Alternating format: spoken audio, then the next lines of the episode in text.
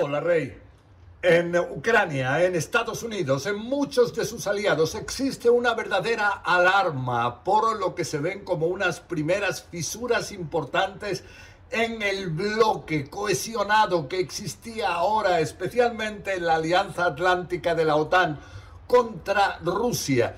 Vemos, eh, por ejemplo, lo ocurrido ahora en Eslovaquia, un país miembro de la OTAN, donde en el pasado se llamó a sanciones especialmente drásticas contra Rusia donde se enviaron también un gran número de armas, de munición para ayudar a Ucrania. Resulta que este fin de semana Robert Fico un eh, líder ex primer ministro realmente pro Kremlin, pro Vladimir Putin, ha sido aparentemente la persona que, según los resultados, va a poder formar el próximo gobierno en Eslovaquia. Entonces, ¿qué es lo que dice Fico? Que él va a reanudar cuanto antes las negociaciones de paz, va a hacer todo para que puedan negociar Ucrania y Rusia. Pero él, ¿qué es lo que dice? Que Eslovaquia, porque al fin y al cabo todos los 31 países de la OTAN tienen el derecho de veto, va a ejercer su derecho de impedir que Ucrania pueda integrar esta alianza atlántica. También asegura Ficho que van a parar con todos los envíos de armas a Ucrania.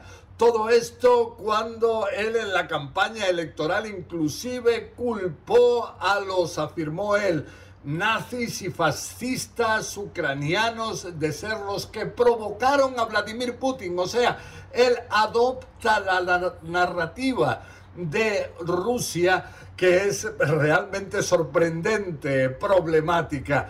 Pero todo esto hace temer en la Alianza Atlántica, donde por un lado se asegura que Ucrania sigue con los avances en el campo de batalla, pero por otro, de manera oficiosa, se asegura que los resultados sobre el terreno no son todo lo positivos que se esperaba. También existe ahora un problema con Polonia, con Hungría, debido a la exportación de grano de Ucrania. Esto llevó a que en Polonia, inclusive aunque luego se negara, se llegara a amenazar con interrumpir los envíos de armas a Ucrania. Y tenemos también lo ocurrido en Estados Unidos, donde este fin de semana también al final se aprobó la propuesta de ley para el eh, añadir al presupuesto de Estados Unidos algo que impida el cierre del gobierno y eso sí, no se incluyó en ese paquete de ayuda la cantidad de 24 mil millones de dólares que pedía Joe Biden para precisamente ayudar a Ucrania. Entonces vemos que esto fue consecuencia directa de que en el Partido Republicano, muy especialmente el expresidente Donald Trump, actúan para intentar el recortar, el interrumpir incluso esa ayuda a Ucrania. Y esto es algo que de alguna forma preocupa enormemente en Kiev, en Ucrania, donde se teme qué es lo que puede ocurrir en el futuro con el apoyo hasta ahora claro de Estados Unidos.